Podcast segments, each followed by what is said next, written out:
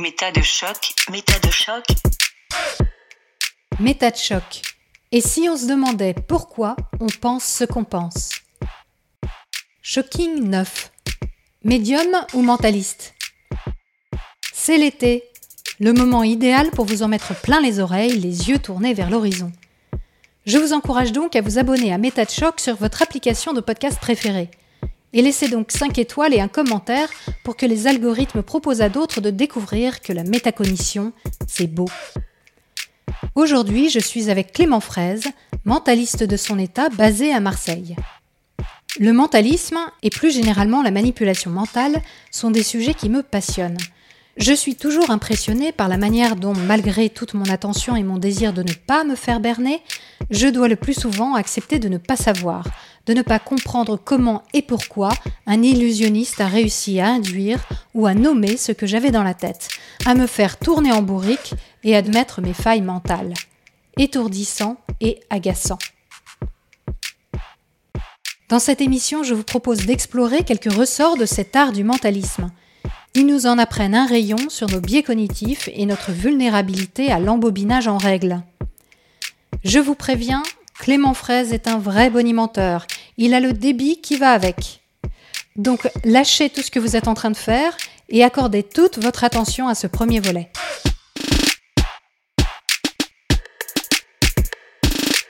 Bonjour Clément. Bonjour Elisabeth.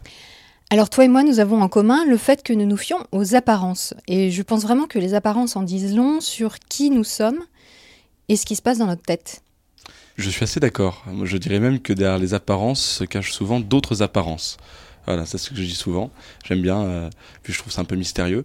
Mais euh, en réalité, c'est vrai que la plupart des gens nous demandent en permanence, mais du coup, vous jugez un peu les gens, vous les mentalistes. Ouais, c'est vrai, il y, y, a une tendance à mettre un peu des, dans des tiroirs, dans des cases mais on le fait jamais avec dédain. On le fait mieux pour mieux cerner la personne qu'on a en face et pour voir si elle correspond à certains schèmes de pensée euh, que l'on a prédéterminés chez certaines personnes. Oui, ben justement, je trouve que c'est intéressant parce que le jugement en soi, moi, ça me paraît pas gênant. On mhm. passe notre temps à juger, juger des situations, juger des personnes, les évaluer, les voilà.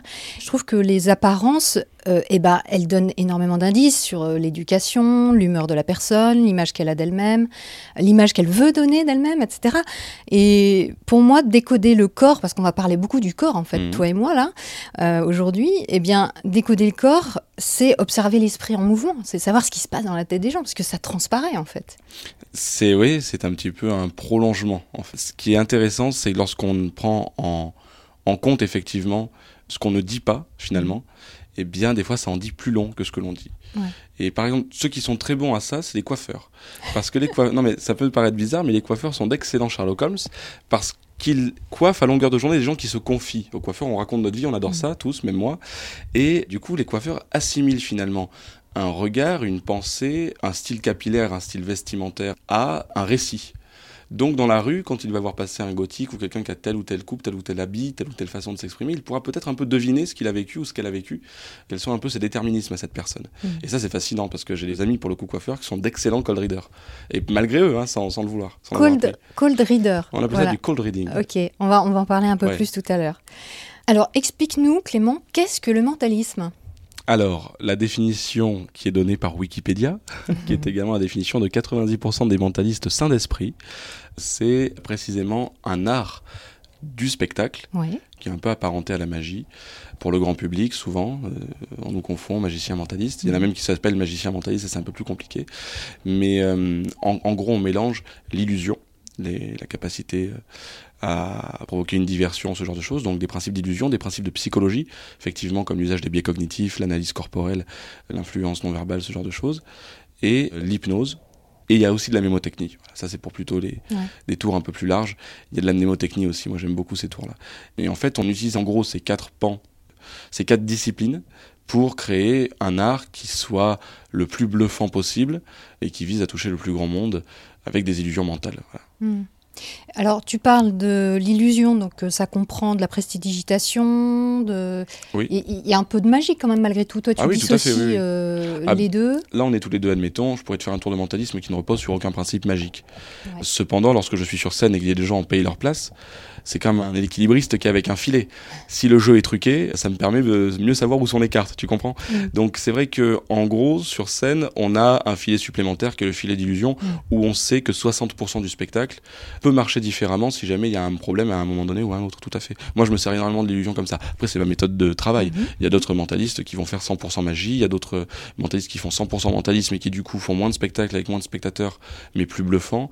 C'est chacun un peu sa recette. Moi, ma Mhm. recette, c'est de faire au maximum du mentalisme dans la forme telle qu'on la connaît, entre guillemets, c'est-à-dire la chose la plus pure possible, et avoir des ressorts qui sont des illusions au cas où j'y arrive pas, parce que ça Ouais. arrive, pour pas qu'il y ait trop d'erreurs dans le spectacle. Tu nous achèves en fait euh, avec euh, Et ça permet une manipulation de plus. euh, ça, hop, perm- hop, hop. ça- ça permet de faire des finales. D'accord. Mais en général, le mentalisme, c'est quand même autour du thème de l'étrange, du paranormal. C'est ça aussi la différence avec la magie, j'ai l'impression. C'est que le mentaliste fait croire qu'il a des dons. Il peut savoir ce que tu as dans la tête. Alors il y a cette superbe phrase de Stephen Shaw qui dit « Je me sers de mes cinq sens pour donner l'illusion d'un sixième Mm. Celle-là, je l'aime énormément. Et c'est vrai que les origines en fait du mentalisme par rapport aux origines de la magie sont légèrement différentes. La magie descend des battleurs, des escamoteurs, des joueurs de bonto euh, au Moyen Âge. Et le mentalisme est quelque chose de beaucoup plus contemporain qui date effectivement du siècle victorien et qui découle directement des médiums et des charlatans en fait. Mm. Dans le mentalisme, il y a la notion de ce que l'on montre est réel. Alors voilà. soit du coup on le dit parce qu'aujourd'hui plus personne n'est vraiment dupe de cela, soit on le, on le on dit ouvertement nous utilisons des principes et des astuces rationnelles qui sont utilisables par n'importe qui, soit alors il y a encore la présentation, pas si vieux que ça d'ailleurs dans les années 80, des mystifieurs euh, Yuri Geller, Jean-Pierre Girard mais également d'autres, qui tordaient des cuillères avec des principes d'illusion, qui devinaient des dessins avec du mentalisme et qui derrière ça disaient j'ai des pouvoirs paranormaux. C'est pour ça que je pense que en tant que porte d'entrée à l'univers sceptique, un spectacle de mentalisme, euh, c'est formidable. Même si une étude récemment est sortie prouvant que ça pouvait euh, accroître la croyance aux pseudosciences, et je Ah comprends oui. parfaitement Oui. pourquoi. Mais en l'occurrence, si le mentaliste est dans son rôle vraiment de pédagogue, qu'il explique bien, qu'il prend le temps au public de dire non, non, non, et renon, et renon derrière, j'ai pas de pouvoir, je pense au contraire que ça peut susciter une curiosité. Moi, c'est comme ça que j'en suis venu à l'esprit critique, très honnêtement. Hmm. Par le mentalisme. Par Darren Brown, ouais, qui dans son spectacle Infamous euh, débunk l'homéopathie en quelques phrases. Mm. Et débunk les guérisseurs philippins en reproduisant une, Hmm. une, il fouille dans le ventre d'un spectateur, il en sort des morceaux de viande. Et moi de là, j'ai dit waouh. Et du coup, je me suis un peu renseigné et j'ai tapé euh, guérisseur philippin fake. Je suis tombé sur une vidéo de Lazarus Mirage, qui était euh, un cartésien euh, sceptique euh, rationaliste masqué, qui avait repris un peu les codes des Anonymous, qui avait fait deux films sceptiques, passionnants par ailleurs. Alors en France, les- on les a pas eu sous cette forme-là. C'est euh, Lazarus, c'était en Belgique. C'était un truc RTBF France 5 en fait. En France, on a eu deux reportages Mirage, les pouvoirs de l'esprit et Mirage, euh, les miracles religieux. Et c'est par ces documentaires que je suis arrivé dans le monde de l'esprit critique. Il y a aussi un sceptique extrêmement connu euh, d'origine canadienne qui s'appelle James Randi, Bien qui sûr, avait ouais. fait, je pense, le premier dans les années Tout 80, à fait. justement un débunkage de ces euh, fameux guérisseurs philippins qui étaient censés mettre leurs mains à nu directement euh, sur le ventre euh, d'occidentaux venus se faire soigner et qui extrayaient en fait, très bizarrement, euh, du sang, des viscères, Mhm. euh, des organes, et qui prétendaient soigner la personne à main nue comme ça. Et puis, le patient ressortait de cette opération chirurgicale, entre guillemets, sans Mhm. aucune ouverture, sans rien.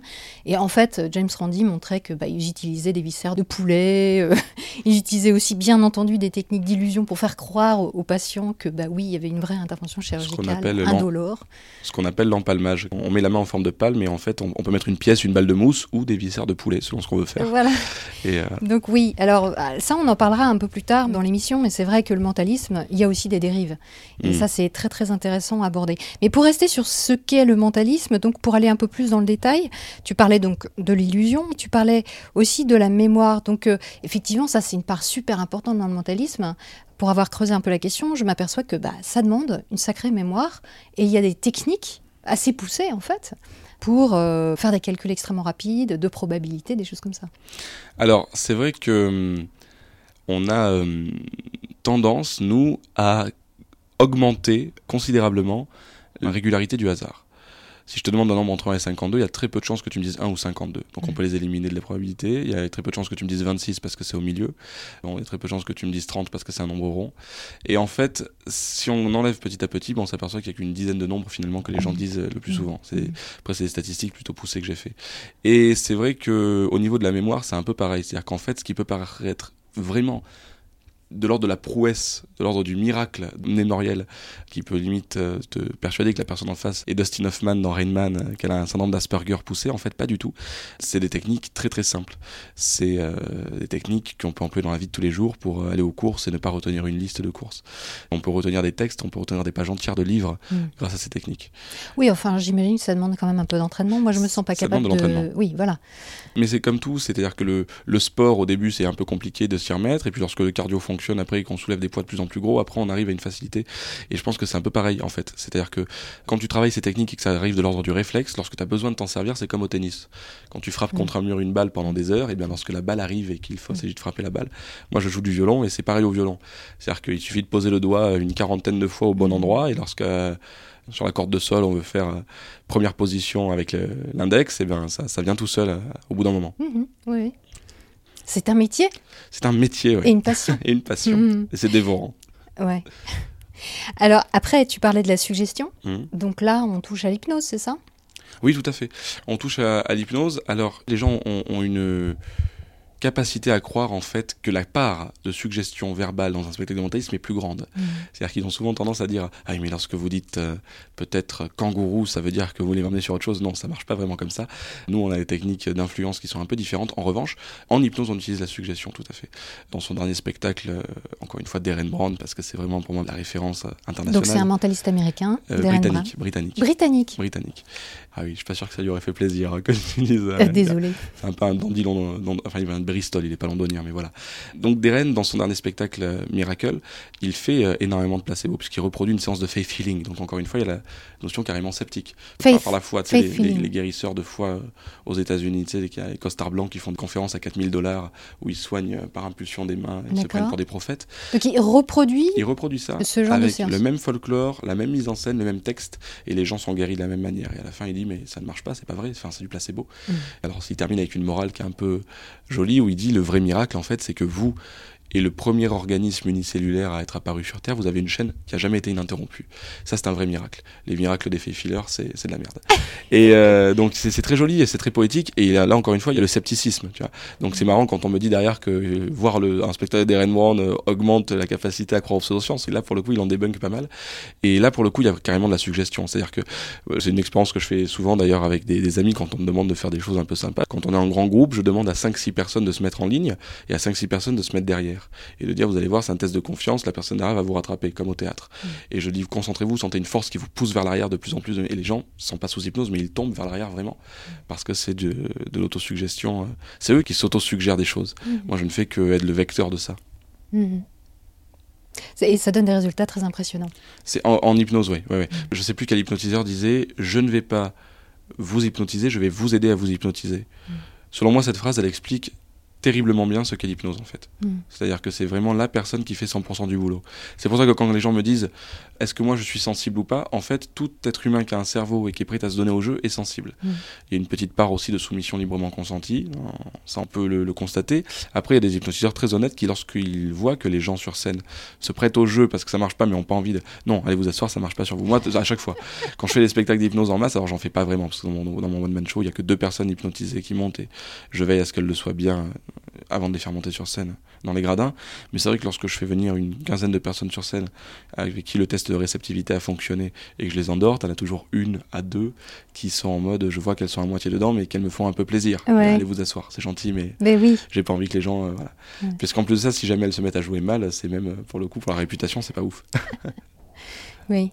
C'est vrai que dans, dans l'hypnose, euh, surtout dans l'hypnose de spectacle, il y, a vraiment une part d'automanipulation. C'est-à-dire qu'on accepte Tout de fait. jouer le jeu. On accepte Mhm. de se mettre dans un état second, de se soumettre à ce que le mentaliste va proposer. Hmm. Alors moi, je sais pas les inductions que je fais parce que je, je considère que ça n'a aucune valeur artistique et que ça sert à rien et à servir aucun propos. Mais quand tu as un hypnotiseur traditionnel qui va dire vous, vous voyez les gens tout nus dans la salle, il y a des gens sur qui ça a très bien marché, qui vont arriver à visualiser tout le monde tout nu et qui vont avoir honte, qui vont être gênés. C'est très très drôle à voir. Les réactions sont surprenantes et elles se cachent les yeux, elles se tournent, elles n'ont pas envie de voir ça. Et il y a l'imagination qui fait le travail, et là on est vraiment sur quelqu'un de visuel. Et par contre, on va tenter de faire oublier son prénom à cette personne, elle va avoir beaucoup plus de mal. Tandis qu'il y a des gens à qui on va dire, euh, vous voyez les gens tout nus, ça ne fonctionnera pas. Par contre, on lui dit, vous oubliez que vous êtes sur scène et vous pensez que vous êtes dans une fromagerie, ça fonctionne. Donc c'est vraiment selon le degré de sensibilité, selon le potentiel de choquabilité, inventant des néologismes. Mhm. C'est ça en fait qui fait la, la différence. ouais. Mhm. Alors tout à l'heure, tu parlais de cold reading. Donc là, on touche plus à la psychologie, c'est une autre facette euh, Mhm. du mentalisme, des outils du mentalisme. Explique-nous ce que c'est. On va pas dire ça à un psychologue cartésien parce qu'il te traite de chaman avec le cold reading. C'est des trucs pour ça, c'est très très Bah, sujet c'est un ressort psychologique. Oui, tout à fait. Bah, pour moi, c'est vraiment, euh, on est dans l'ordre. J'aime bien dire qu'on est dans l'ordre de la discipline, parce que pseudo-science, je trouve ça péjoratif, surtout pour quelque chose qui ne s'est jamais manifesté comme une science en tout cas. Oui, c'est quelque chose qui, pour beaucoup, utilise des outils qui n'ont pas été prouvés scientifiquement. Tout à fait, C'est-à-dire, c'est des Ça, choses qui suis, se euh, transmettent sans doute. C'est une discipline qui n'est pas forcément scientifique. Et en l'occurrence, euh, le cold reading, elle fait beaucoup appel à, à l'intuition personnelle, Mhm. et ce qui est très intéressant. Il y a un terme qui m'a marqué dans une étude récemment, c'est intuition du spécialiste, et ça me plaît beaucoup. Mais c'est tout simple, c'est qu'un garagiste, en fait, au son de la voiture, il va savoir au bout de 20 ans de métier euh, quelle panne elle a, alors qu'un jeune débutant mécano, euh, il va falloir qu'il démonte, qu'il inspecte plus en profondeur. C'est un peu pareil pour le cold reading, c'est-à-dire quand, quand une personne se présente face à nous, on arrive avec un degré de sensibilité à savoir très rapidement qui elle est, euh, comment elle est dans la vie. euh, c'est limite de l'ordre de l'instinct. Et c'est pour ça Mm. que j'imagine qu'il y a beaucoup de médiums de bonne foi. Parce qu'il y en a beaucoup qui sont persuadés d'avoir des pouvoirs par rapport à ça. Mm. Et moi-même, si j'étais pas tombé dans le scepticisme, qui sait ce que je serais devenu? Euh, Mhm. Moi, quelqu'un se présente en face de moi, j'arrive à lui dire des choses très précises sur sa vie, euh, simplement parce que je vois l'apparence qu'il peut avoir, ce qu'il a envie de me montrer, qui il est, je vois s'il est sain d'esprit, s'il n'est pas sain d'esprit, s'il est bien dans sa peau, s'il est mal dans sa peau, si l'empathie peut coller. Je sais très vite si ça va devenir un ami ou une connaissance. Et ça, c'est vrai que bah, ce ressenti-là qui est très intuitif, si euh, la personne a grandi avec des parents un peu new age, ce qui n'est absolument pas mon cas, et euh, dans la pseudo-science, euh, il est fort probable qu'elle se considère comme médium arrivé à la majorité. Quoi. Mhm. C'est, Oui, quand on ne peut pas expliquer une espèce de, de connaissance intuitive qu'on a d'une personne quand on la rencontre, on peut effectivement assez vite l'interpréter comme quelque chose de surnaturel, de très souvent particulier, appel. surtout quand c'est une capacité qui est hors norme. Et, et toi, effectivement, j'ai l'impression, pour avoir pu voir un certain nombre de tes prestations et puis pour avoir discuté avec toi, je vois bien que tu as cette sensibilité-là, et qui est euh, sans doute hors norme, qui est plus développée euh, que la moyenne. Donc, effectivement, quand on a cette capacité-là, on peut euh, peut-être euh, être tenté de se dire que oui, on a des pouvoirs particuliers, ou qu'on est guidé par une instance euh, Et même quand on transcendante. Ben même quand on sait ce qu'on fait, on va en parler sans doute tout à l'heure, il y a des Mhm. mentalistes qui dérivent totalement. Ouais. Et euh, de plus ils dérivent et plus c'est comique. Pour moi en tout cas, et plus ils font d'adeptes bizarrement. Mais euh, Mm. parce qu'il y a des gens qui ont plus de succès aujourd'hui qu'à l'époque où ils étaient euh, intègres. Mais c'est vrai que ce qui me fait sourire, c'est que quand j'ai commencé le- à rentrer dans l'esprit critique, je me suis dit ok d'accord, ok, j'ai tout compris. Donc en fait rien n'est paranormal, tout est explicable. Et en fait on arrive à rentrer tellement rapidement dans la pseudoscience. Un simple cliché politique, une idée reçue finalement, c'est déjà de la pseudoscience, c'est déjà de la croyance populaire. Donc en fait c'est omniprésent. Et c'est pour ça que c'est passionnant d'ailleurs. Parce que débunker ça et tenter de se- de s'extirper au maximum de ses croyances à soi pour être le plus proche possible de ce qui est en tout cas une vérité qui fait consensus scientifique, eh bien, à la fin c'est fascinant, on se sent comme quand on a fait un régime, tu sais, on se sent un peu comme après une détox mentale, j'ai l'impression. Et c'est vrai que hum, c'est ce qui m'a plu vraiment, c'est le côté de me dire, euh, mais en fait, euh, je croyais ça, mais c'est pas vrai du tout. Et là, waouh Et quant à la l'ouverture d'esprit nécessaire pour réaliser ça, toujours à condition, selon moi, d'être pas plus royaliste que le roi, parce que ça, ça- c'est très vite la dérive qu'on peut observer en esprit critique, en fait, on obtient quelque chose de profondément sain. Et je suis intimement persuadé que c'est ce qui manque à certains mentalistes. Parce que sinon, on n'aurait pas, effectivement, des dérives. Mm. Oui, je pense qu'on est tous vulnérables, mentalistes ou pas, à la sensation de savoir. Mhm. On a des préjugés sur tout ce qui est normal, parce qu'on ne peut pas tout questionner. Mhm. Donc il y a des choses sur lesquelles on se dit, bah oui, évidemment, c'est comme ça. Et évidemment, ça nous met dans des situations où on croit savoir et où en fait on a tout faux. Alors en plus, en tant que mentaliste, j'imagine que la tentation est encore plus grande, puisqu'on a sans doute cette sensation un peu, euh, cette ivresse de se dire, bah oui, je peux maîtriser euh, ce que les gens vont faire, ou j'ai euh, une compréhension de ce qu'ils pensent, et on peut avoir cette sensation un peu de toute puissance peut-être. donc. Alors l'ego des artistes, euh, des comédiens est déjà des fois très pénible. l'ego des magiciens, c'est encore pire parce qu'il y a le côté mon métier, c'est de montrer à quel point le public est imbécile et à quel point je suis intelligent de pouvoir les bluffer avec des tours de cartes. L'ego du mentaliste, c'est encore au-dessus parce qu'on touche directement à des choses très intimes. Je sais tout de votre vie en vous regardant de, de la tête aux pieds, en gros. hein. c'est Patrick Jane, Sherlock Holmes. Euh, et alors l'ego de l'hypnotiseur qui rentre dans la tête, alors là on est là on atteint des sommets. À côté, euh, Rogne Bard, il est, il est humble. Et c'est vrai que c'est fort intéressant parce que c'est, je pense que c'est aussi euh, le- l'engrais qui nourrit les dérives de cette discipline et de cet la, à la base noble. Mais euh, oui, cette sensation de toute puissance, tout à fait. Mais alors moi, je prends un postulat, c'est que je joue l'ego surdimensionné. T'as dû le voir sur scène, j'ai un personnage qui se veut volontairement très méprisant, mais avec, euh, par exemple, quand je suis dans un comédie club, c'est un truc que je dis tout le temps, que beaucoup d'humoristes font cette blague, mais dans mon cas, ça colle vraiment au personnage, et que je passe en dernier, parce que je passe souvent en dernier, comme je suis un peu séparé en, en mentaliste, eh bien, je dis, j'aimerais qu'on applaudisse une fois de plus toutes mes premières parties, s'il vous plaît. Moins par moins, ça fait plus, tu vois. Et je pense que justement, ça s'annule, en fait, de faire euh, volontairement le mec très très imbu de sa personne, qui se dit d'ailleurs très intelligent, euh, ça, ça correspond à un personnage de théâtre, et je pense que ça, justement, ça et le discours de dire tout le monde peut le faire, c'est rationnel, je n'ai pas de pouvoir, ça demande certes un peu d'intuition, être un peu malin. En plus de ça, si on a beaucoup de travail euh, derrière, tout le monde peut devenir mentaliste. Et ça, justement, pour moi, c'est un message très important. Et si on véhicule ce message-là, et qu'en plus de ça, on a été impressionnant, ben, ça nous donne en plus la bonne conscience de l'humilité, et ça empêche totalement ces dérives de plein, euh, d'avoir conscience du plein pouvoir. Voilà. C'est vrai que quand on pense à mentaliste, en général, on, on pense à des séries. Et Mm. à des personnages justement un peu infaillibles comme ça, qui savent tout sur tout. Donc euh, la série The Mentalist qui avait lancé vraiment le truc, hein, je pense, au départ, Ouais, et sûr. puis Lie to Me. Est-ce que ce qu'on voit dans ces séries, c'est vrai ou pas? Alors, ce, ce qui est intéressant, c'est d'avoir le personnage, parce que le personnage de Patrick Jane, Donc dans Le Mentaliste. dans Le Mentaliste, je connais quelqu'un qui est mentaliste et qui lui ressemble un peu, déjà physiquement, mais surtout euh, intellectuellement. C'est-à-dire, c'est très, très rigolo de voir à quel point c'est un, un gamin. Moi, je suis plutôt, euh, j'ai un premier ressenti plutôt froid d'habitude, donc moi, je suis plus Sherlock Holmes, tu vois, dans le, dans le, puis le côté violon euh, doit y contribuer. Mais plus sérieusement, ce qu'on voit dans ces séries est évidemment de la fiction, donc c'est euh, narratif. Il y, y a euh, Stan Lee, qui est l'auteur des, des BD Marvel, Mm. disait souvent J'en ai marre qu'on me demande si euh, on faisait affronter Captain America et Iron Man, qui c'est qui gagnerait? Parce que souvent les fans de l'un ou de l'autre lui demandaient ça. Et il dit En fait, je fais gagner qui j'ai envie de faire gagner, parce que c'est moi qui fais l'histoire. Et ben c'est un peu pareil en fait. C'est-à-dire que hum, si jamais Sherlock Holmes arrive à voir un poil de chat sur ton épaule, c'est que le scénariste a placé le poil de chat. Nous, dans la vie, évidemment, que je pourrais le voir, il faut juste qu'il y en ait un. Donc forcément, l'allégorie de la tuile, euh, qui est que ton personnage, euh, c'est sur lui que ça va tomber, euh, parce que sinon il n'y a pas d'histoire. Harry Potter, c'est l'élu, c'est le personnage éponyme. Si c'est pas Harry Potter l'élu, sept films sur la vie de Neville, ça aurait pas été très intéressant.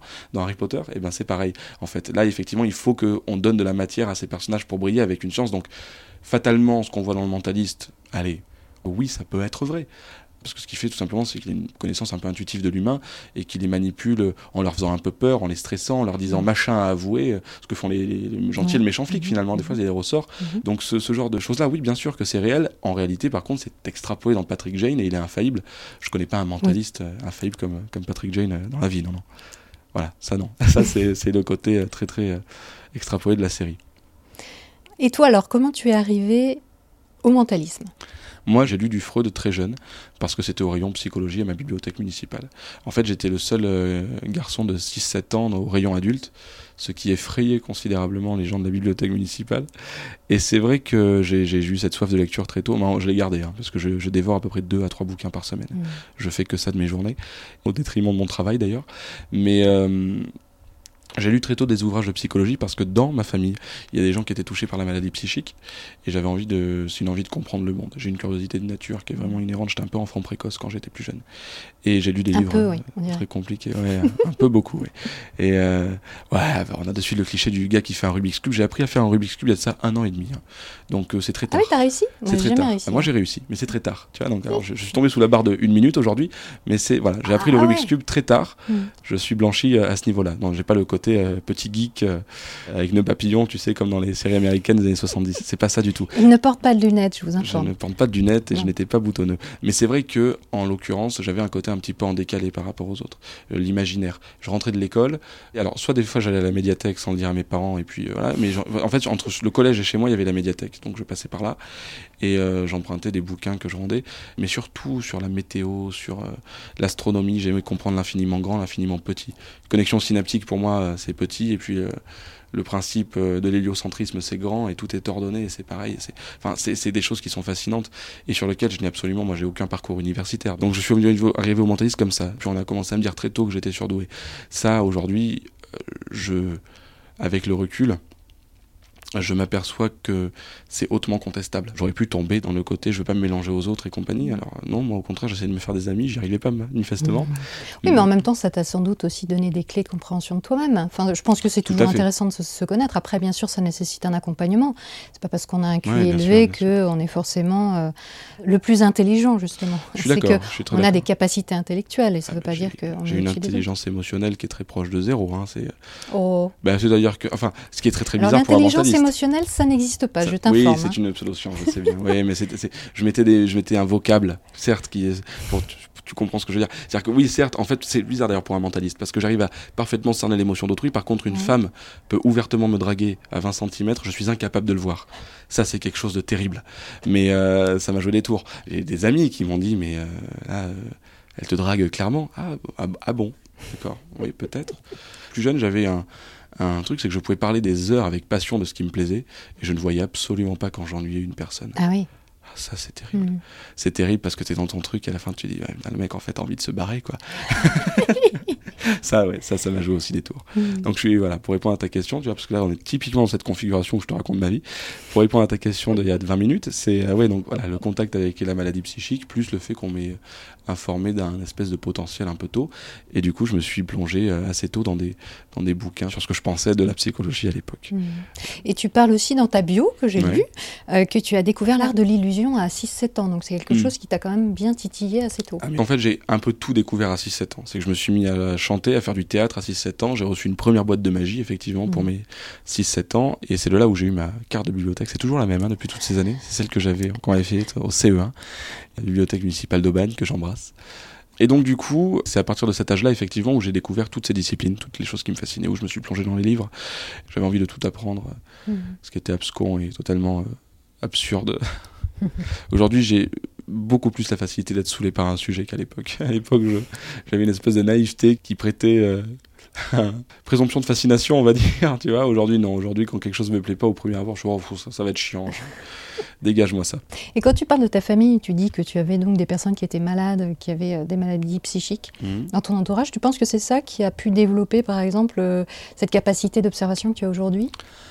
C'était c'était une manière pour toi de décoder ce qui se passait dans ta famille, euh, Euh, les gens qui t'entouraient? Oui. Euh, ouais, non, là c'est là c'est chaud parce que ça me fait ça fait ça fait écho à des choses assez personnelles, mais je vais quand même te Ah non, mais tu n'es pas obligé de me Non, donner les détails, c'est c'est juste pour comprendre en fait. Parce que Oui, comme oui, tu es sûr. très engagé dans cette activité, tu es passionné, ça se voit, tu es vraiment passionné par le mentalisme. Moi, je trouve ça intéressant de connaître les prémices, de savoir comment ce goût euh, voilà, est né. Ah oui, oui.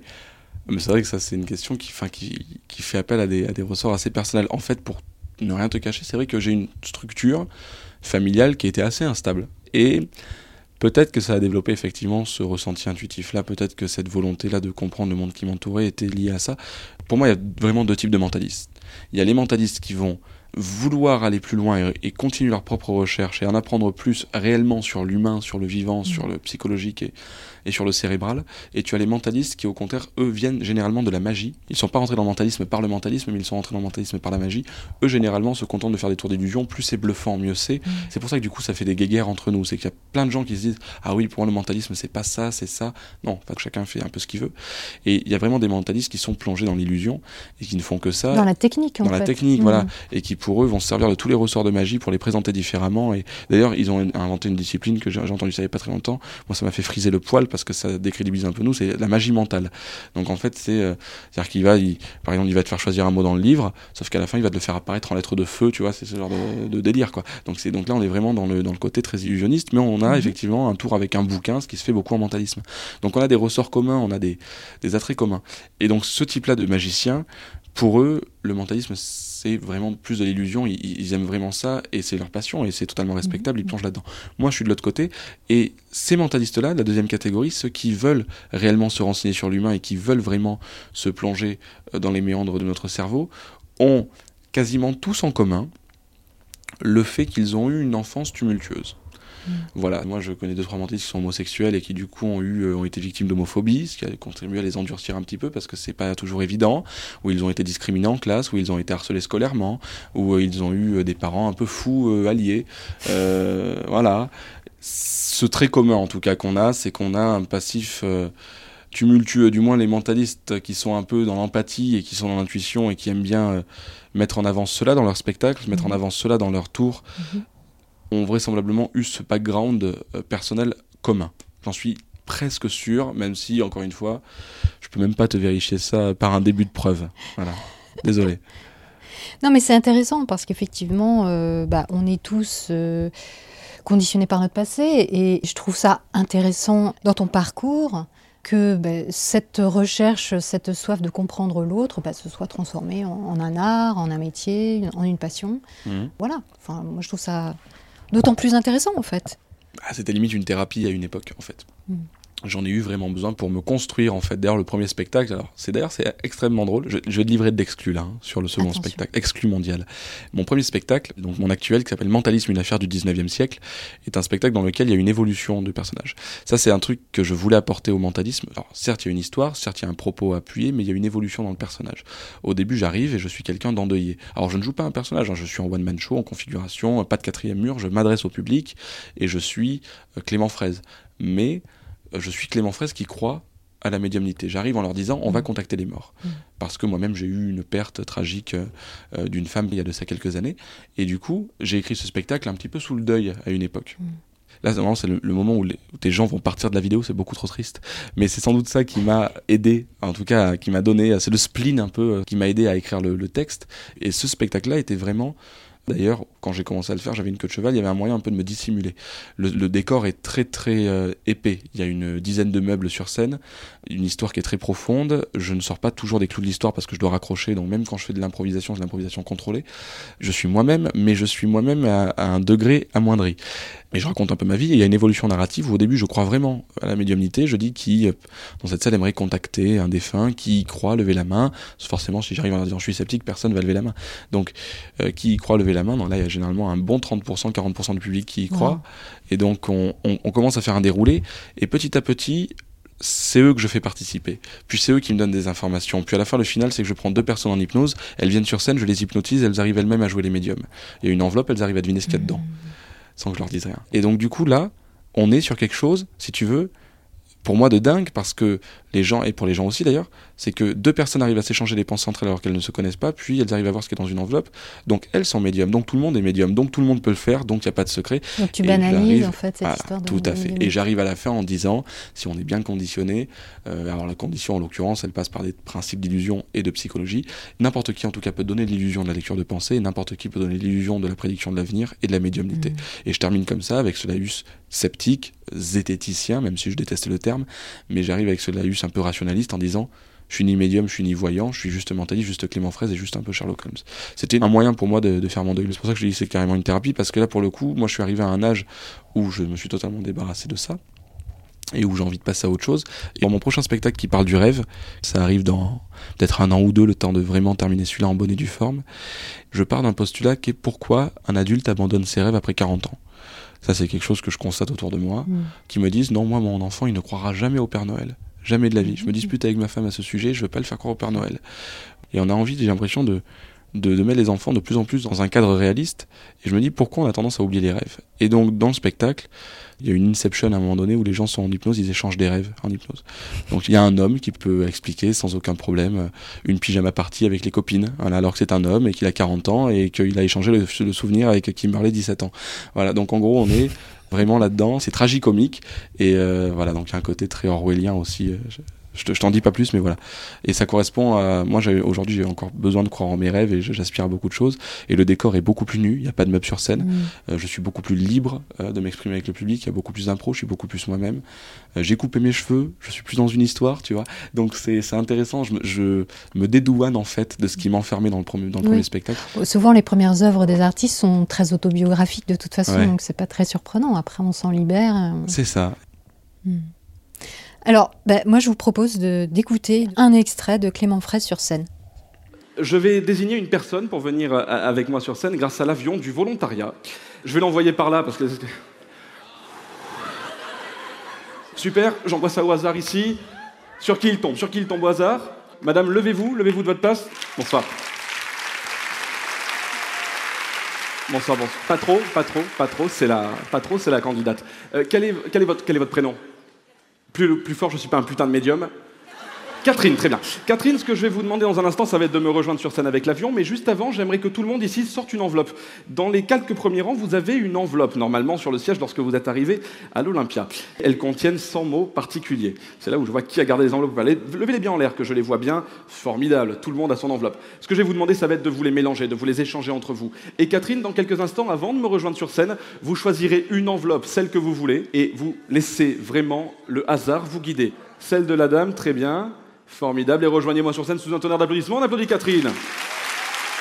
Catherine, ce que je vais vous demander, ça va être de faire preuve d'intuition. Derrière vous se trouvent des magazines.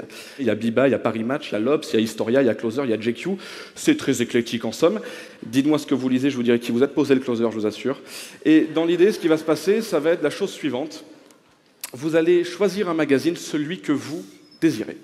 Voilà. Superbe. Et moi, j'ai ici une petite carte. Ne bougez pas. J'ai ici une petite carte qui va nous servir de curseur. Vous allez choisir une double page, une double page de préférence. Vous poser cette enveloppe? Euh, Oui, posez l'enveloppe, je vous en prie. Vous avez... Prenez beaucoup trop d'initiatives dans ce numéro, Catherine. Je suis désolé. Il n'y a pas de souci, je vous en prie. J'ai ici un historien, vous allez choisir vous-même une double page et nous allons nous servir de cette carte comme un curseur pour pouvoir lire une des lignes. Elle a été prise au hasard, est-ce que vous voulez la changer? Vous pouvez changer une fois, deux fois? Non, non, mais ça me plaît beaucoup ce sujet. Ok, parfait, vous n'êtes pas influençable, c'est très bien. Ça va être pratique. Alors sur cette page-là, vous me dites stop quand vous voulez et vous lirez le mot que vous verrez. Vous me dites stop quand vous voulez. Stop. Ici? Très bien. Est-ce que vous pouvez lire le mot à voix haute, s'il vous plaît? Policier. Le mot policier. Vous avez choisi le magazine que vous voulez, je ne vous ai pas influencé. Vous avez choisi le mot que vous voulez, la page que vous voulez. Euh, sous ce tableau, il y a 100 mots. Il y a des centaines de milliers de mots dans ces magazines. Donc déjà, s'il y a le mot policier sous le tableau, malgré les 100, eh bien ce sera un superbe exploit qu'on pourra produire parce que c'est une intuition assez forte. Ces 100 mots viennent tous des magazines. Normalement, mesdames, mesdemoiselles, messieurs, le mot policier, il est ici, juste là. Voyez il est Et d'ailleurs, c'est fascinant parce que euh, vous avez tous reçu une enveloppe. Est-ce que vous pouvez tous ouvrir cette enveloppe? Les 100 mots sont dans les 100 enveloppes. Ne l'ouvrez pas tout de suite, Catherine. Qui a le mot policier? Si vous avez le mot policier, levez-vous, manifestez-vous. Qui a le mot policier? C'est pas normal parce que je l'ai écrit dans une enveloppe. Il y a une enveloppe qu'on n'a pas encore ouverte, Catherine. Catherine, ouvrez l'enveloppe. Et, mesdames, mesdemoiselles, messieurs, le mot Le gagnant est policier. Mais, à la rigueur, il n'y avait pas une chance, il y avait plusieurs chances, parce que si on regarde bien, euh, vous auriez pu prendre une autre enveloppe et choisir un autre mot, je serais retombé sur mes pattes. Je vais vous prouver que chacune de vos décisions ont été le fruit d'une manipulation. Parce que vous voyez, parmi tous ces mots-là qui sont présents sur le tableau, en réalité, si on regarde bien, mesdames, mesdemoiselles, messieurs, il ils s'effacent tous précisément, sauf un mot. Un mot, un seul, précisément. Le mot policier. Et rien que pour ça, vous pouvez applaudir Catherine. Une dernière chose, il y a une lumière noire qui se diffuse parmi vous et vous pouvez le voir au dos de vos cartes. Il y a normalement une petite croix. Non seulement vous avez pris l'enveloppe, non seulement sur tout les panneaux, il y a une croix au dos à l'encre invisible, mais sur le papier que vous avez pris, et je ne vous connaissais pas avant ce soir, il y a écrit Merci Catherine. Et vous pouvez applaudir bien fort, Catherine. Alors Clément, d'où ça vient le mentalisme? Alors c'est très compliqué parce que déjà aujourd'hui on n'arrive pas à trouver un consensus. C'est-à-dire qu'on se dispute entre mentalistes. Mhm. Aujourd'hui le mot est dévoyé, mais à l'époque c'était encore pire parce que ça désignait tellement de choses à travers les âges. Si tu me parles du mentalisme tel qu'il existe aujourd'hui, c'est-à-dire euh, les illusionnistes de l'esprit, les Mhm. illusionnistes de la pensée, on peut retrouver des traces à la Renaissance. Donc ça remonte à très très loin, Mhm. même 200 ans avant le spiritisme anglo-saxon. C'est vers euh, 1550, un imprimeur italien, un bourgeois vénitien, qui s'appelait Girolamo Scotto. Mhm. Mais je suis sûr qu'on peut remonter avant, hein, parce que finalement les Pythie de l'Antiquité grecque, c'était un peu des mentalistes aussi, si on passe par là. Donc ça, ça remonte à très très loin. Euh, dans l'Égypte antique, il y avait le, le papyrus de Wetskar qui décrit des spectacles d'illusionnisme. Ah. Alors là, c'est- on est plutôt ouais, de l'escamotage. Mais d'ailleurs, même les Égyptiens, pour ouvrir les portes des tombeaux, faisaient croire euh, qu'ils utilisaient leurs pensées, alors qu'ils utilisaient des systèmes hydrauliques, avec des flammes, des pressions. Donc en fait, on, on peut trouver du mentalisme dans tout. Les miracles placebo de Jésus, Ouais, d'une certaine mesure. d'une certaine mesure, on le trouve où on veut en fait. Parce que justement, le mot est très large. Mais donc voilà, ce Girolamo Scotto, dans la mesure où il était imprimeur, qu'il avait récupéré, je crois, l'entreprise familiale à Venise, il avait publié des petits parchemins, donc 200 ans avant le siècle victorien, qui expliquaient comment trouver une carte pensée par un spectateur avec des mouvements très basiques de magie finalement, mais qui à l'époque devait euh, beaucoup plus impressionner qu'aujourd'hui, où le culte du secret n'était pas le même. Et donc voilà, il avait publié ça, et puis on lui prêtait aussi deux trois expériences de communication avec les morts. Donc quand même très en avance sur son temps, Ouais, le garçon. donc effectivement, ça, ça fait bien le lien avec le côté paranormal. Une fois tout ceci est au conditionnel, tout dépend des, des sources euh, auxquelles on se fie, mais en tout cas, il y avait ce, ce bonhomme à la Renaissance. Puis après, en 1871, Jean-Eugène Robert Houdin a écrit un, un livre, Comment on devient sorcier. Dans ce bouquin, que je n'ai pas lu, mais qui doit être passionnant, parce que c'est du Jean-Eugène Robert Houdin, et que ce personnage de base était euh, quelqu'un de passionnant qui créait des automates, des horlogeries, des mécanismes très complexes. Certaines de ces illusions, on a évidemment que des traces papier et que des gravures, donc c'est très compliqué parce qu'on imagine que les gravures sont un peu amélioratives de ce qui se Mhm. passait réellement sur scène.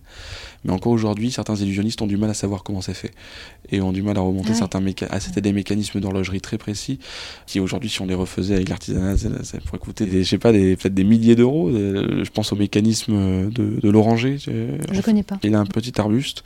Alors on le voit dans le film L'illusionniste avec Edward Norton que je te conseille, qui est euh, magnifique, un bijou de cinéma.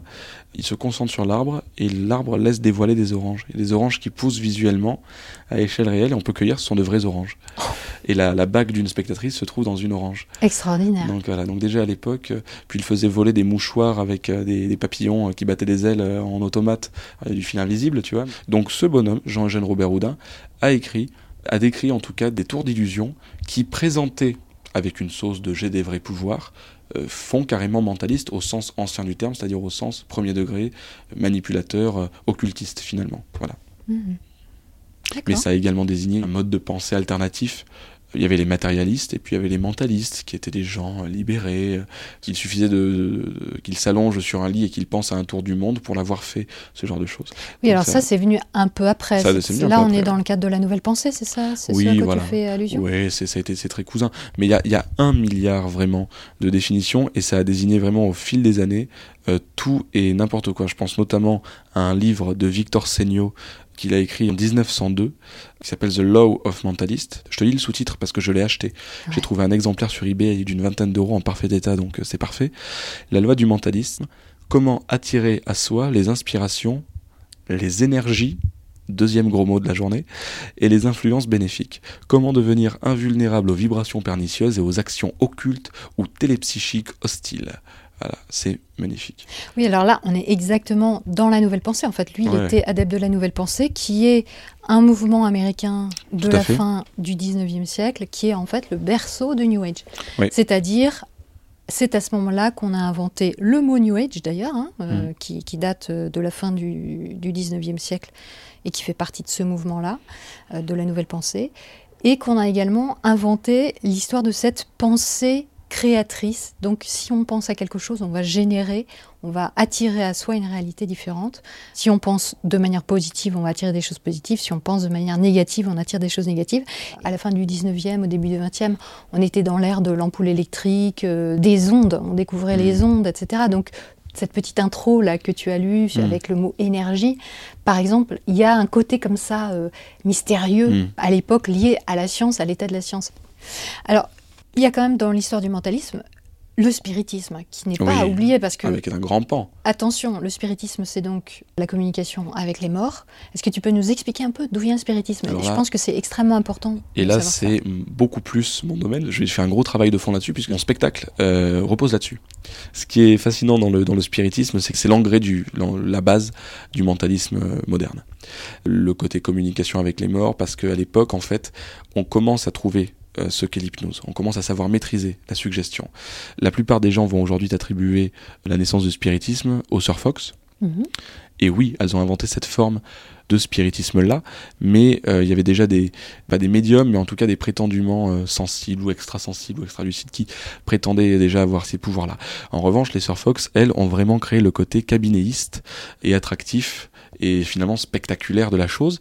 C'est dans une petite ferme de Hydesville, dans l'état de New York, le 31 mars 1848, que trois sœurs, Léa, Margaret et Kate, alors je pense qu'il n'y avait que Margaret et Kate qui avaient des pouvoirs, euh, qui vont dans la cave de leur ranch, leur, leur ferme, et qui euh, jouent à un jeu, et la mère arrive sur ces entrefaits. Donc c'est les croyances de la mère, en fait, qui vont favoriser les pouvoirs des filles, puisqu'en fait, c'était une blague de gamine. Mm. Elles faisaient frapper sous leur robe, parce que dis que c'était comme ça que ça se faisait, parce qu'à l'époque, on avait des, des robes très amples, une pomme Mhm. sur le sol, Mhm. qui provoquait un coup sec et, et frappant, et la mère a interprété ces coups comme étant le coup d'une entité.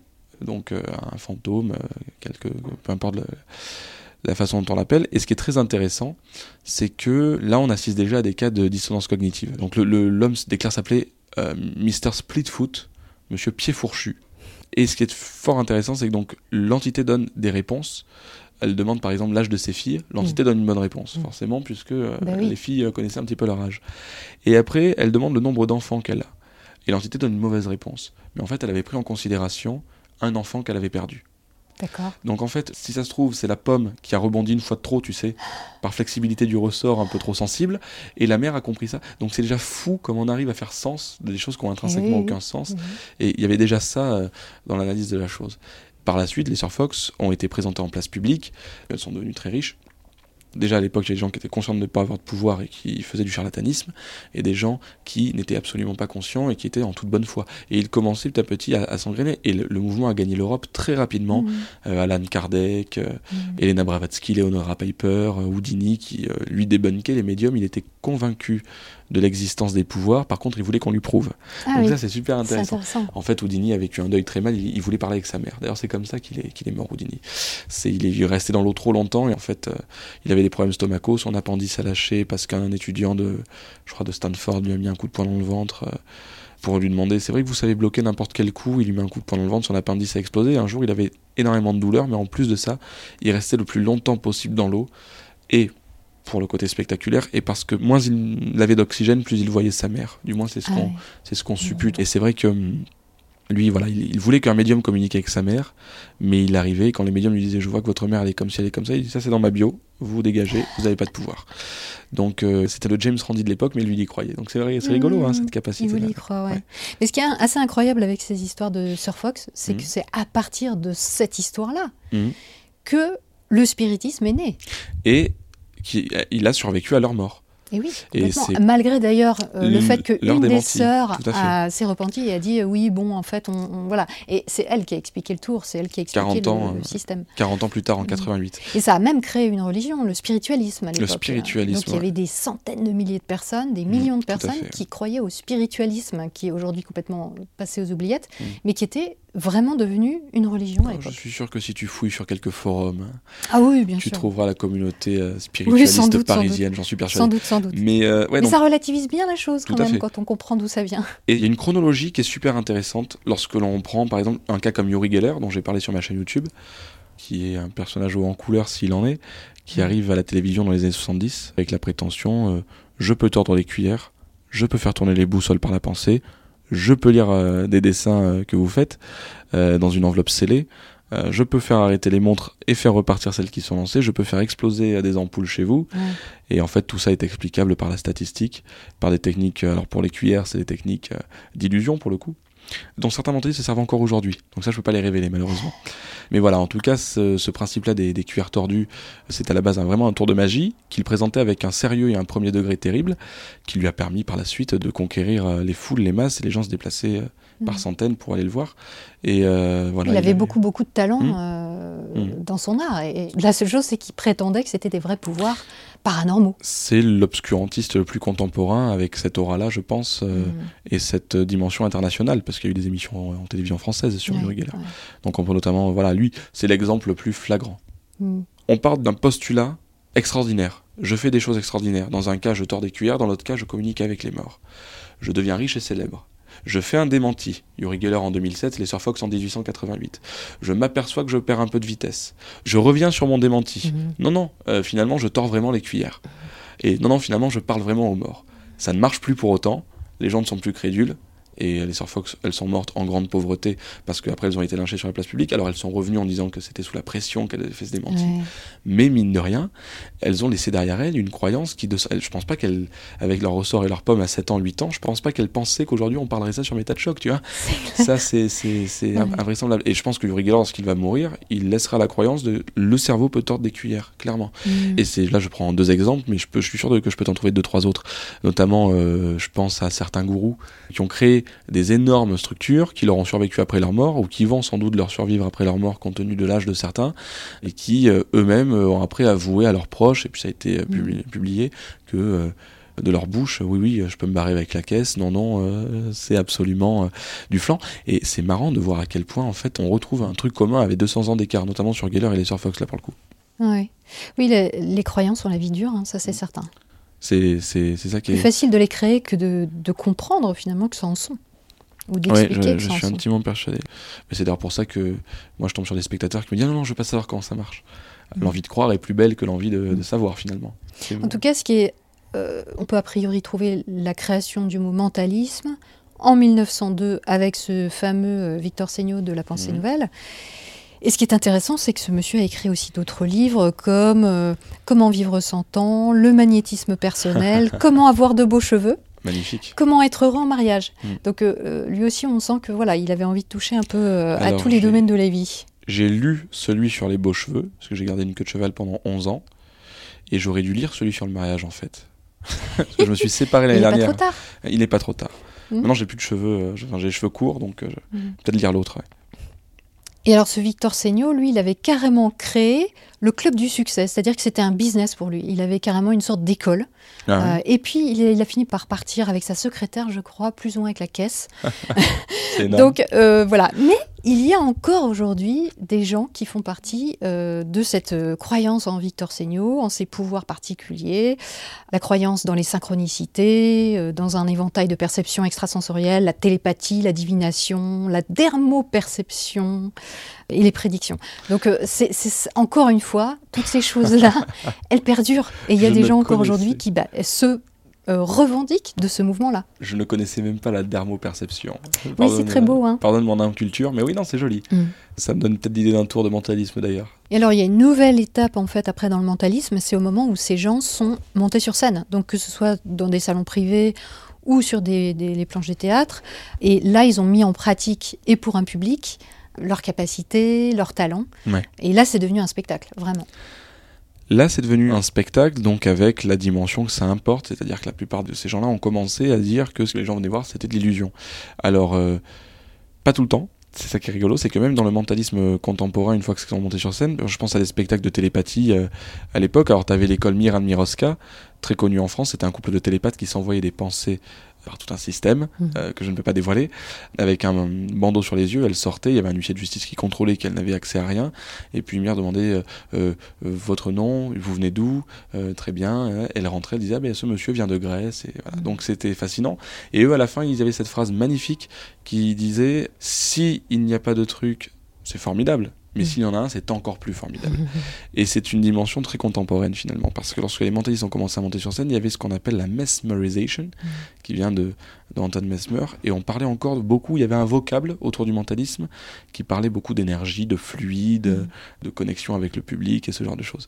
Donc il y a encore une fois euh, vraiment euh, un temps d'adaptation où on part du mentalisme euh, mi-mentalisme, mi-médiumnité slash pseudoscience pour arriver aujourd'hui au mentalisme de débunkage. Et selon moi, la personne qui a été la première à faire cette transition à la télévision et à la radio, c'est Joseph Denninger, qui est le premier grand mentaliste, qui est encore une référence dans le métier aujourd'hui. C'est un, c'est un colosse, hein, c'est un colosse de Rhodes.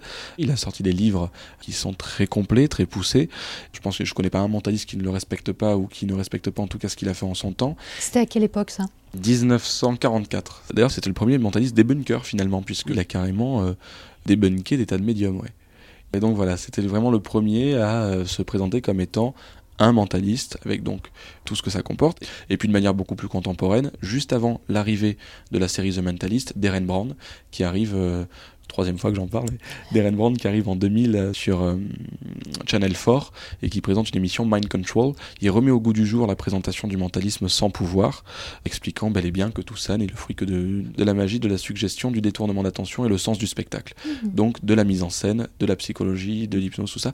D'ailleurs, l'approche de Darren Brown de l'hypnose est totalement anglo-saxonne, hein. elle est totalement pas comme en France où les gens parlent de psychanalyse très souvent. Donc c'est intéressant parce que Simon Baker, l'acteur qui joue le mentaliste dans la série du même nom, s'est inspiré de lui pour créer son personnage en rôle de composition. Mm. Donc c'est vraiment, pour moi, le plus grand mentaliste du 21e siècle. Et là, on a vraiment un personnage qui assume que oui, c'est de l'illusion, c'est de la manipulation mentale, mais je vous aurai quand même. Absolument. Je vous embrouillerai quand même, même si vous le savez. Et c'est magnifique parce qu'on arrive à un siècle, selon moi, alors j'ai une théorie selon laquelle depuis le 11 septembre, les gens aiment beaucoup se divertir dans un univers réaliste. On le voit de plus en plus dans la dimension réaliste que prennent des films, même de science-fiction. À l'époque, un film de science-fiction, c'était Star Trek, c'était on va rencontrer des Vulcains avec des pistolets laser. Aujourd'hui, c'est euh, Interstellar, il faut aller repeupler l'humanité parce que mmh. la Terre court à sa perte. Mmh. C'est très intéressant de voir comment la science-fiction a aussi changé de monde là-dessus, et je suis intimement persuadé que de partout, de partout, de partout, on a une dimension beaucoup plus réaliste. Même dans le heroic fantasy, à l'époque, on pouvait trouver des choses plus, voilà, plus fantasmagoriques. Aujourd'hui, on est vraiment dans la guerre de clans. Euh, Game of Thrones, ce n'est que de la politique finalement. Tu vois? Donc je pense que les gens aujourd'hui ont besoin de cadres euh, forts et réalistes. Euh, ils se dépaysent moins qu'avant. Et donc, dans un siècle comme celui-là, expliquer finalement que l'explication en elle-même est plus impressionnante et plus maligne finalement que l'effet en lui-même, ben, c'est génial.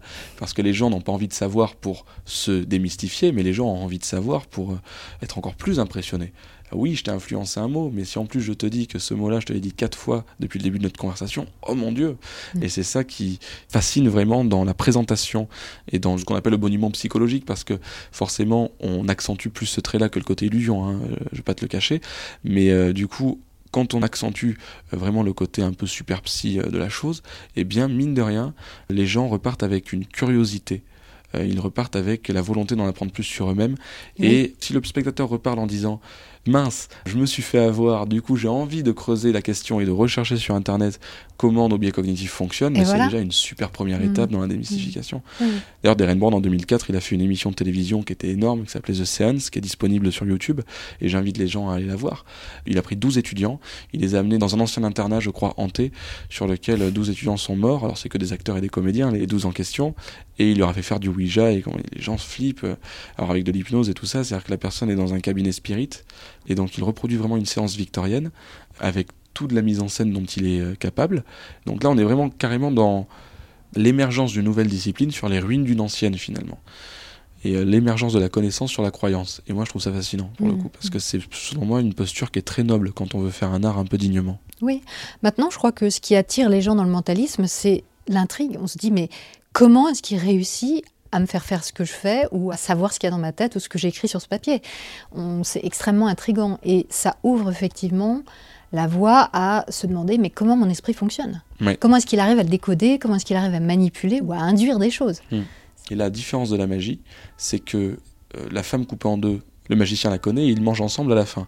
Moi, quand je fais monter quelqu'un sur scène, je ne la connais pas, hmm. je ne l'ai jamais vue avant le soir du spectacle, et je vais deviner le nom de son arrière-grand-père et c'est direct. C'est-à-dire que rien ne se passe ailleurs qu'entre son esprit et le mien. Donc là, il n'y a pas de miroir, il n'y a pas de boîte à double fond, il n'y a pas de jeu de lumière, il n'y a pas de fil invisible, si tu veux. Mmh. C'est très compliqué pour les gens de, mettre un, élément physique sur quelque chose derrière. Mmh. Et c'est là où c'est fascinant pour le coup. Mmh. Et tout ça, c'est des choses qui se transmettent de bouche à oreille. On disait tout à l'heure, ça n'a pas forcément des fondements scientifiques, mais ça marche. Donc il y a une sorte de savoir-faire en fait qui se transmet. Toi, tu as appris ça comment Alors, c'est une discussion que j'avais avec un camarade, Romain, un sceptique de la page Facebook Evidence Based Bonne Humeur. Il me disait Mais le fait qu'il y ait de nouveaux mentalistes de ton âge prouve que cette connaissance est accessible. Et c'est vrai. Donc le truc est de chercher au bon endroit. Et c'est très compliqué. Parce qu'en fait, euh, si demain, du jour au lendemain, quelqu'un dit Bon, je vais devenir mentaliste, J'achète des livres sur le mentaliste, il ne deviendra jamais mentaliste. C'est triste, mais c'est comme ça parce que les mentalistes donnent effectivement des astuces, des tours dans leurs livres pour améliorer ton quotidien avec du non-verbal ou pour divertir tes amis à la machine à café, mais il n'y a pas de formation euh, en 15 volumes de mentalisme, il n'y a Mm. pas de cours vidéo, donc c'est toujours très compliqué. Et des fois même, tu peux tomber dans les mêmes rayons sur de la pseudo-science. Moi, le mentalisme, j'ai appris ça. J'ai vu des Ren Brown, en fait, euh, il y a de ça quelques années. Je me suis renseigné sur le personnage. Je faisais un peu de magie avant, disons, je, très très peu, juste 3-4 tours de cartes Mhm. euh, pour impressionner un peu la galerie, mais j'ai pas de vocation hein, de, de spectacle. Et j'ai vu que là, ça utilisait des choses qui me fascinaient, notamment la psychologie, et notamment après l'esprit critique que j'ai découvert euh, quasiment au même moment. Et du coup, je me suis dit, oh, waouh, là, ce gars-là fait finalement un tour de magie, si on veut, Mhm. dont les connaissances que j'ai en magie, puisque même si je ne pratiquais pas, j'avais une connaissance assez poussée des, des rouages et des systèmes, ne me permettent pas d'expliquer. Il n'y a rien qui me permet d'expliquer que ce mec-là vient de payer un vendeur à la sauvette avec du papier blanc, que le vendeur a pris pour des billets de 50 livres. Il n'y a rien pour moi qui me permet d'expliquer ça. Comment c'est possible? Donc là, on décortique, on joue à l'inspecteur gadget, on prend des théories, on voit euh, qu'est-ce qu'on voit nous, qu'est-ce qui se passe réellement, la, Mhm. la double réalité, tous ces principes-là. Et après, on se plonge dans des livres, de bouche à oreille, on se fait aiguiller. Mhm. Et c'est un petit peu comme quand on rentre dans des, dans des cercles et dans des réseaux. Et nous, on a un petit réseau underground euh, sur Facebook d'une trentaine de mentalismes, on s'échange des tours. quoi. Mais il n'y a pas vraiment de formation grand public parce que le problème, c'est que la magie repose sur une infinité de techniques et on fait finalement très peu d'effets. Transformation, apparition, disparition. Grosso modo. Hein. Après, divination aussi, dans la magie pure et dure. Dans le mentalisme, on a une infinité de présentations, une infinité d'expériences possibles, mais qui reposent sur très peu de techniques. Qui est en gros deux axes injecter subtilement une pensée, déduire subtilement une pensée. Mhm. Donc si on explique comment faire ces deux choses, 90% du métier est à mettre à la poubelle. Et le 10 autres c'est la Il mnémotechnie faut et pas le dire. C'est le problème. Dans le mentalisme, par rapport à la magie, c'est qu'on est dans une C'est un logique cercle très fermé, quoi. voilà, où la pérennisation est plus difficile. Ça m'est déjà arrivé de former des, des amis, mais quand les gens viennent me voir et me disent j'ai envie de devenir mentaliste vraiment de j'attends vraiment de lui faire monter la, ce qu'on appelle la hype finalement à fond. J'attends vraiment qu'il croit au Père Noël à fond sur tout ça pour lui expliquer ce que c'est, lui expliquer comment ça marche. Et du coup, il est forcément déçu. Mais là, il y a le côté j'ai cru au Père Noël, donc maintenant que je me suis fait démystifier qu'il n'existe pas, je vais continuer à faire croire à mes petits frères et mes petites sœurs qu'il existe. Mhm. Et donc là, forcément, je sais que lui, il aura une posture du mentaliste digne, respectueuse, où il ne véhiculera pas de pseudo-science, où il ne tombera pas dans la dérive et compagnie. Je m'assure, et d'ailleurs tous mes camarades qui apprennent des tours aux autres, euh, s'assurent que la personne en face en soit digne, entre gros guillemets, hein, ça Ouais, fait très, ouais. voilà. Mhm. Mais il y a un peu cette volonté-là, ouais. Respecte cette idée de secret et de transmission. Tout à fait.